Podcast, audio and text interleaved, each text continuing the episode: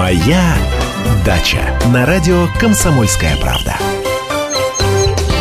Здравствуйте, дорогие дачники! Чем опасны муравьи, знает, пожалуй, каждый садовод. Эти прилежные пастухи разводят и заботятся о тле, портящие растения.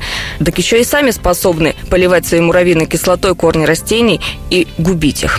Способов борьбы с ними изобретено уже масса. От химических инсектицидов, например, децис, негашенной извести или раствора карболки, которыми нужно засыпать, заливать муравьиные норы, до мелка против насекомых. Есть и более экологичные и безопасные народные методы. Например, деготь. Если муравьи обосновались рядом с плодоносящими деревьями, они могут остановить рост и даже оставить вас без плодов. Ведь это будет означать, что дерево также облюбовало тля. Обмажьте ствол дерева над землей дегтем. Муравьи будут избегать пахучего и липкого дегтя и вскоре сами уйдут с насиженного места. В это же время вы избавитесь и от ли. Есть еще один способ – горячая зола.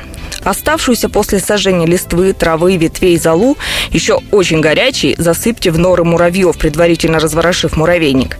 Горячая зола, попав в входы, доставит немало хлопот муравьям, перекроет дороги и может погубить яйца, оставив их без кислорода. Сейчас самое время обрывать стрелки озимого чеснока. Можно ими натирать стволы деревьев, где ползают муравьи, а также засыпать дорожки, по которым они передвигаются.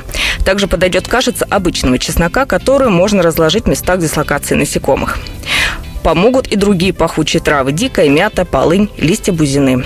На сегодня у меня все. С вами была Анна Кукарцева. Берегите себя и удачи на даче.